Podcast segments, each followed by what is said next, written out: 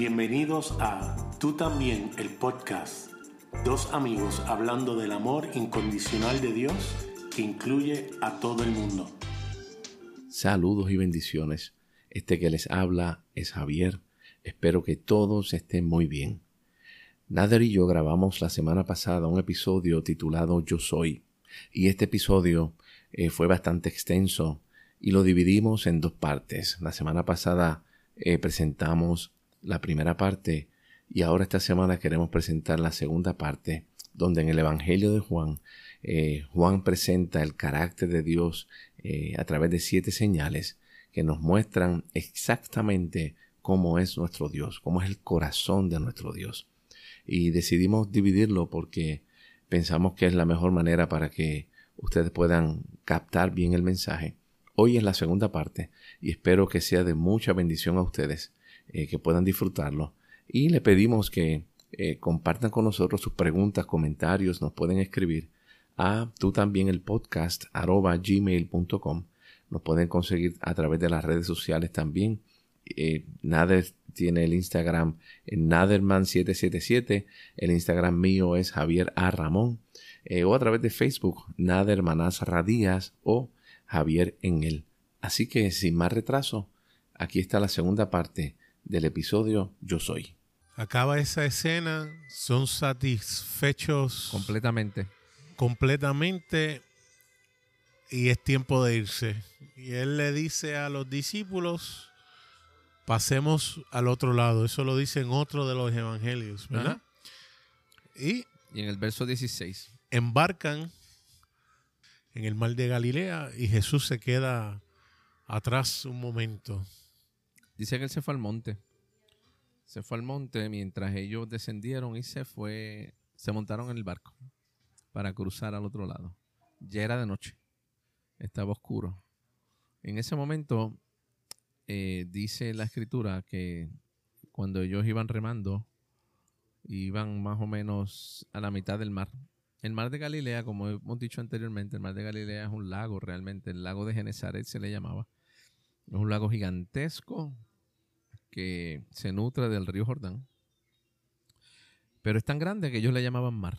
Los judíos no eran expertos en el mar, pero sí conocían. Entonces, en esta historia dice que ellos iban más o menos a la mitad de, del mar de Galilea cuando se desata una tormenta. Este mar de Galilea tiene la característica de que los vientos cruzados que hay provocan muchos, muchas tormentas, ¿verdad? Entonces es interesante porque Juan a principios del capítulo 6 dice que este mar es el mar de Galilea, pero a la misma vez dice este es el mar de Tiberias. Y algo que yo compartía es que hay dos, dos elementos importantes con relación al mar. Número uno, para los judíos el mar significa todo lo negativo. Es un caos, es un infierno, es algo horrible. Para los judíos el mar tiene un elemento muy negativo en sus vidas.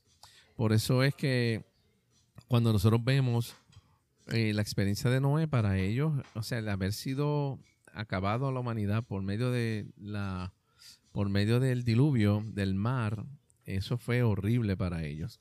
En adición a eso, la experiencia de Jonás obviamente era para ellos, lo interpretaban como el juicio de Dios.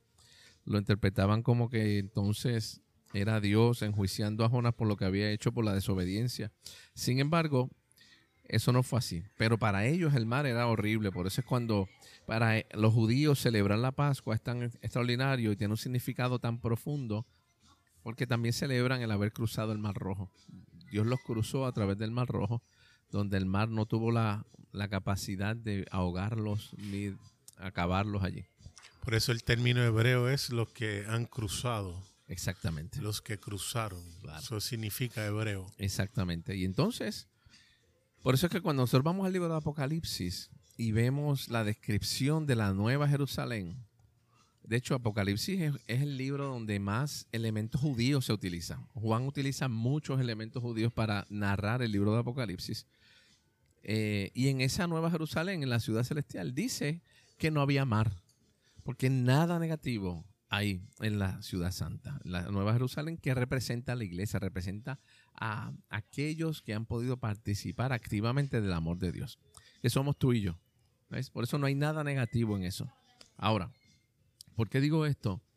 Porque obviamente con lo que va a ocurrir, Dios por medio de Juan va a establecer que Jesús es el Señor que está por encima de todo lo negativo que puede haber. Todo por encima. En adición a eso, Nader, eh, Juan describe, Juan es un escritor extraordinario y no deja nada al azar, no hace nada porque sí, él tiene un propósito. Y él dice que eh, este mar de Galilea es el mar de Tiberias. Y este mar de Tiberias, el nombre de Tiberias se le pone en honor al segundo emperador romano, a Tiberio, obviamente. Fue el segundo emperador del año 14 después de Cristo hasta el año 37 después de Cristo.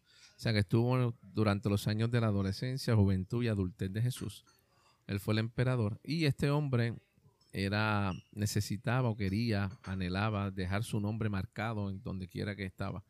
Así que eh, se crea esta ciudad, eh, la ciudad eh, de Tiberias, a orillas del mar de Galilea. Y él quiso que le pusieran también al mar el nombre de él. Así que le ponen el mar de Tiberias. Para los, de hecho, la, ciudad de, Tiberias era una ciudad donde había abundancia de gentiles. No abundaban los judíos porque es una ciudad que se crea para los gentiles, para los romanos. Entonces, de esta manera le ponen también el mar de Tiberias. ¿Qué quiere decir esto? Esto para mí es sumamente importante, Nader, porque Juan está estableciendo lo siguiente. No solamente Jesús es el Señor donde está por encima de las cosas negativas, malas que los judíos podían pensar, sino que a la misma vez está estableciendo que Jesús está por encima aún del emperador romano y todo el imperio romano el mar en ese momento se convirtió, representaba todo lo negativo de los judíos y todo el poderío del imperio romano. Y de momento en la cuarta vigilia dice que Jesús llegó caminando por encima del agua. Aleluya. Por eso es que, ale, gloria a Dios, por eso es que la escritura dice que Jesús es el Señor de los señores. Y Él es el Rey de los reyes. ¿Ves? porque él llegó caminando por encima de todo lo negativo que los judíos podían pensar y por encima del imperio gentil que pudiera haber pensado, no, Tiberio es el que gobierna por encima de todo. No, no, no, no, hay un nuevo Señor. Tengo noticias, aleluya. Y es que el Señor de los señores va por encima de todo lo que representa el imperio romano. Y yo creo que eso particularmente tiene una relevancia hoy en día más que nunca, porque vemos como la gente se quiere aliar con los poderes políticos pensando que en ellos está la solución. Viene un gobernante, se enmascara de cristiano diciendo que eh, está a favor de los valores, entre comillas, porque no tiene valores algunos, eh, es un mentiroso, hace cosas bárbaras, eh, eh misógeno, y, pero dice no, porque vengo, de, eh, dice un par de cositas de lenguaje cristiano y ah, este y Dios pone para liberar la iglesia y realmente no es ni los intereses de Cristo, es los intereses de instituciones que si le ponen impuestos, si, si los ponen a, sacar cuentas y ser responsables de, lo que hacen, pues pierden mucho porque eh, ganan sin tener que dar tributos o sin darle impuestos. Y obviamente si le meten las manos en los bolsillos, pues eso no puede ser. No, nosotros acá nadie se puede meter en lo que nosotros hacemos porque nosotros representamos y, y, se, y se hacen alianzas Sí, las iglesias hacen alianza con los políticos para obtener beneficios. Para obtener beneficios. Esa es la verdad. Aunque algunos lo podrán hacer genuinamente pensando, no, porque así vamos a poder transmitir el mensaje más efectivamente. Es que no se ha entendido que el reino de Dios no se trata de nada aquí. Este. No es aquí. En Apocalipsis tenemos que usar eso mismo. Un cordero degollado vence los poderes de este mundo, los reinos políticos, eh, los sistemas de este mundo, Él es el que los vence. Nosotros debemos estar conscientes de que en el mundo no tenemos nada, que es solamente en Cristo que tenemos todo. Y buscamos nuestra liberación de parte de los sistemas de este mundo cuando nuestra libertad viene de Jesucristo. Y no aprendemos porque viene un gobernante, le promete a la iglesia eh, mil cosas, la iglesia vota y viene y ¡pum! y le saca la alfombra debajo de los pies.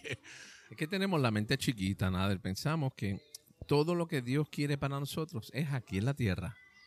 Entonces, pensando de esa manera, buscamos perpetuar el bienestar aquí en la tierra. Escúchame, lo más que vamos a durar son 100 años. 100, 110 como mucho. Y cuidado, estamos llegando a los 70 y ya nos morimos. Si no es que nos morimos a los 40, a los 30, ¿me entiendes? El ser humano, la mentalidad de aquí, ahora y después de esto, no hay nada más. No se dice, pero se vive de esa manera, ¿me entiendes? Porque sencillamente se piensa que no, tenemos que mejorar el estilo de vida aquí. Dios no mandó a Jesús para que mejorara nuestro estilo de vida. Él vino a darnos vida, eso es otra cosa. O sea, la vida se disfruta, se vive. Independiente de, las, situaciones y circunstancias que estemos viviendo. Hay gente que no le gusta escuchar eso. Porque obviamente, por ejemplo, el evangelio que por años se ha llamado el evangelio de la prosperidad, no es consono con esto. Porque ellos piensan, no, todo el mundo tiene que ser próspero, todo el mundo tiene que tener dinero, todo el mundo tiene que tener buenas casas, buenos carros, tiene que tener todos los lujos y, cosas, porque somos hijos del rey. En serio. ¿Sabes? ¿Qué mentalidad chiquita? Estamos pensando como las personas que no conocen a Dios, que dicen, hay que tener lo mejor aquí porque después de aquí no hay nada. No. Lo bueno empieza aquí y sigue cuando salgamos de aquí. No es que va a detenerse, no va a parar, ¿ves? Entonces, eso que tú dices tiene mucha relevancia porque hoy en día la gente, las iglesias en diferentes países hacen alianzas y pactos para estar en el poder.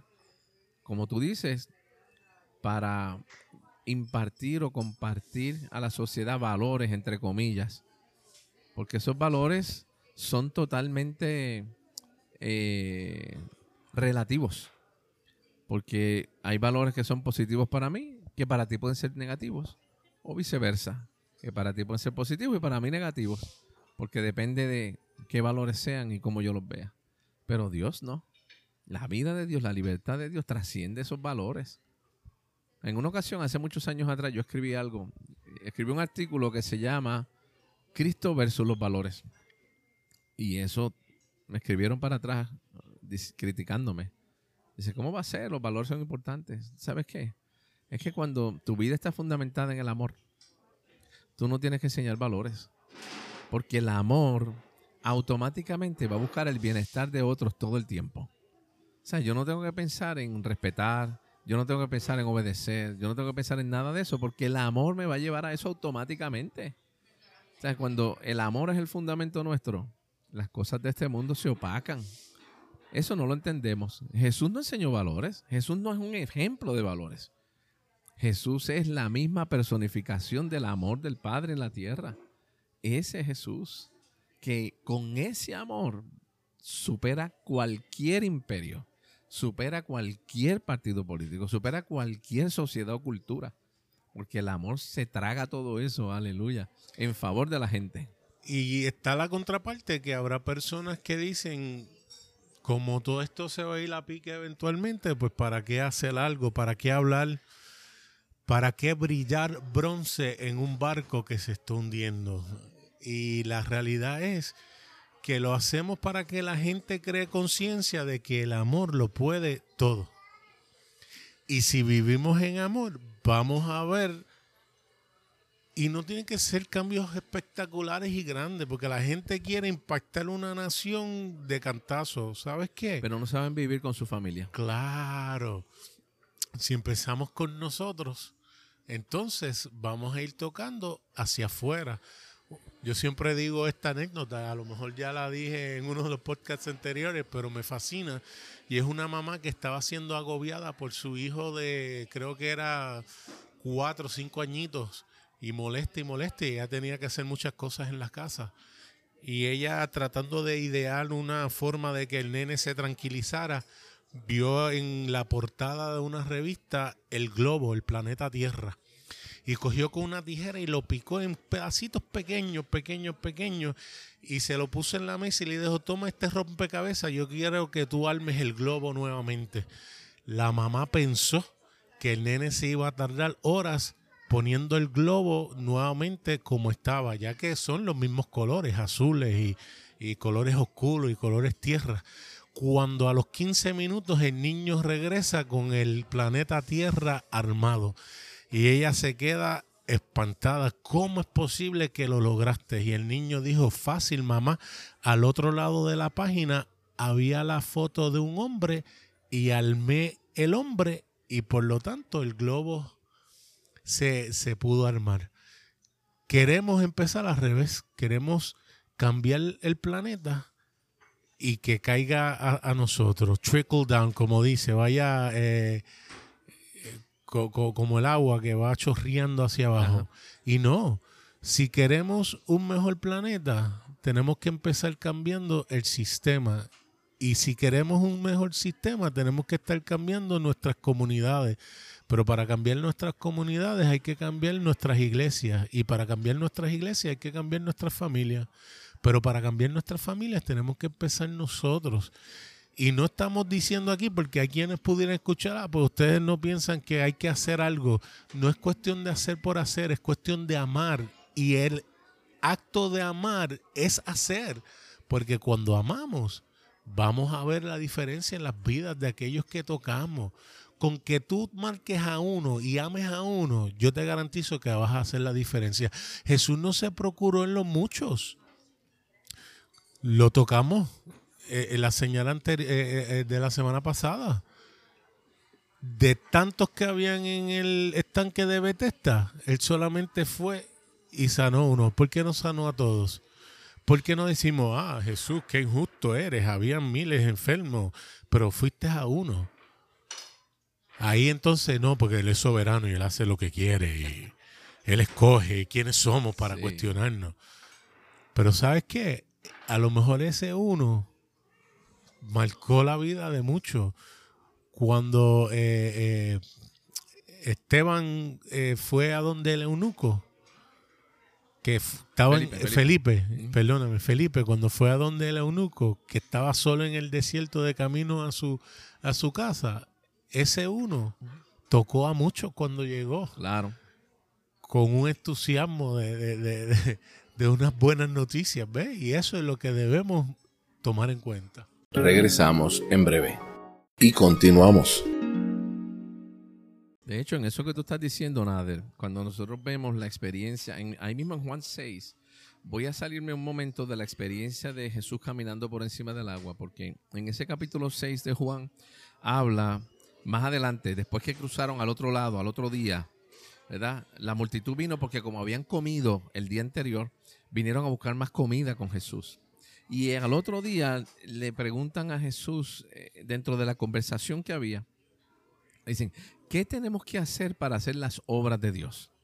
Y Jesús le contesta, estas son las obras de Dios, que crean en aquel que Él ha enviado. En ese mismo momento, ellos le dicen, ¿y qué señales tú haces para nosotros poder creer? En serio. ¿Sabes? El día anterior le dio de comer a miles de personas y ellos le preguntan, dame una señal para creer en él. Tú sabes, de eso es que estaban hablando. Ahí es donde tú ves que hay gente que puede ver un milagro y no, y no, cambiar a la persona. De hecho, los escribas y los fariseos de su época lo veían constantemente y nunca creyeron.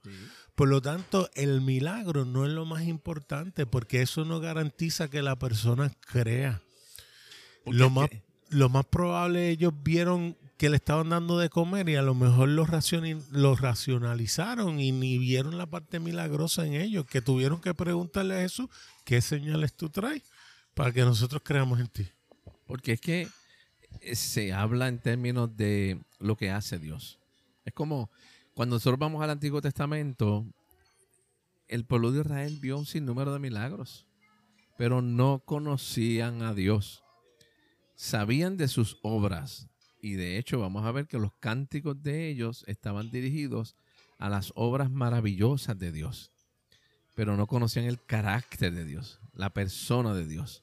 ¿Ves? Yo puedo saber las cosas que ha hecho alguien, pero no conocer a la persona. Y los libros de, los libros de historia están llenos. Cuando vemos las biografías de las personas, las biografías lo que se enfocan en lo que hicieron las personas en la historia. ¿Ves? Pero muy pocos conocían quién era esa persona. lo mismo pasa con Jesús. Cuando Él dice, las obras de Dios es que crean en el que Él ha enviado, está hablando de que el creer nos han enseñado, pues eso es tener fe, porque hay que tener fe en Dios, tú sabes, para participar de esto.